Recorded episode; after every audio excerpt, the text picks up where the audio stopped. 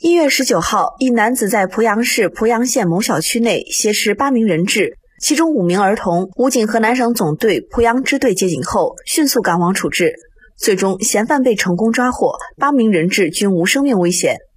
一月十九号凌晨，一男子在濮阳市濮阳县某小区内劫持八名人质。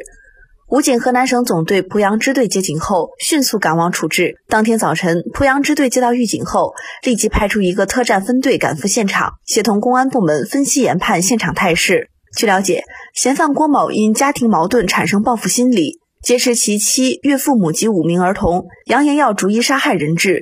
判明基本情况后，官兵们一边通过谈判稳定嫌犯情绪，一边在布局相同的房间内展开模拟演练。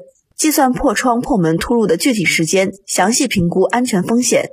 最终，嫌犯被成功抓获。八名人质中，两名受伤较重，六名受到惊吓和不同程度伤害，目前均无生命危险。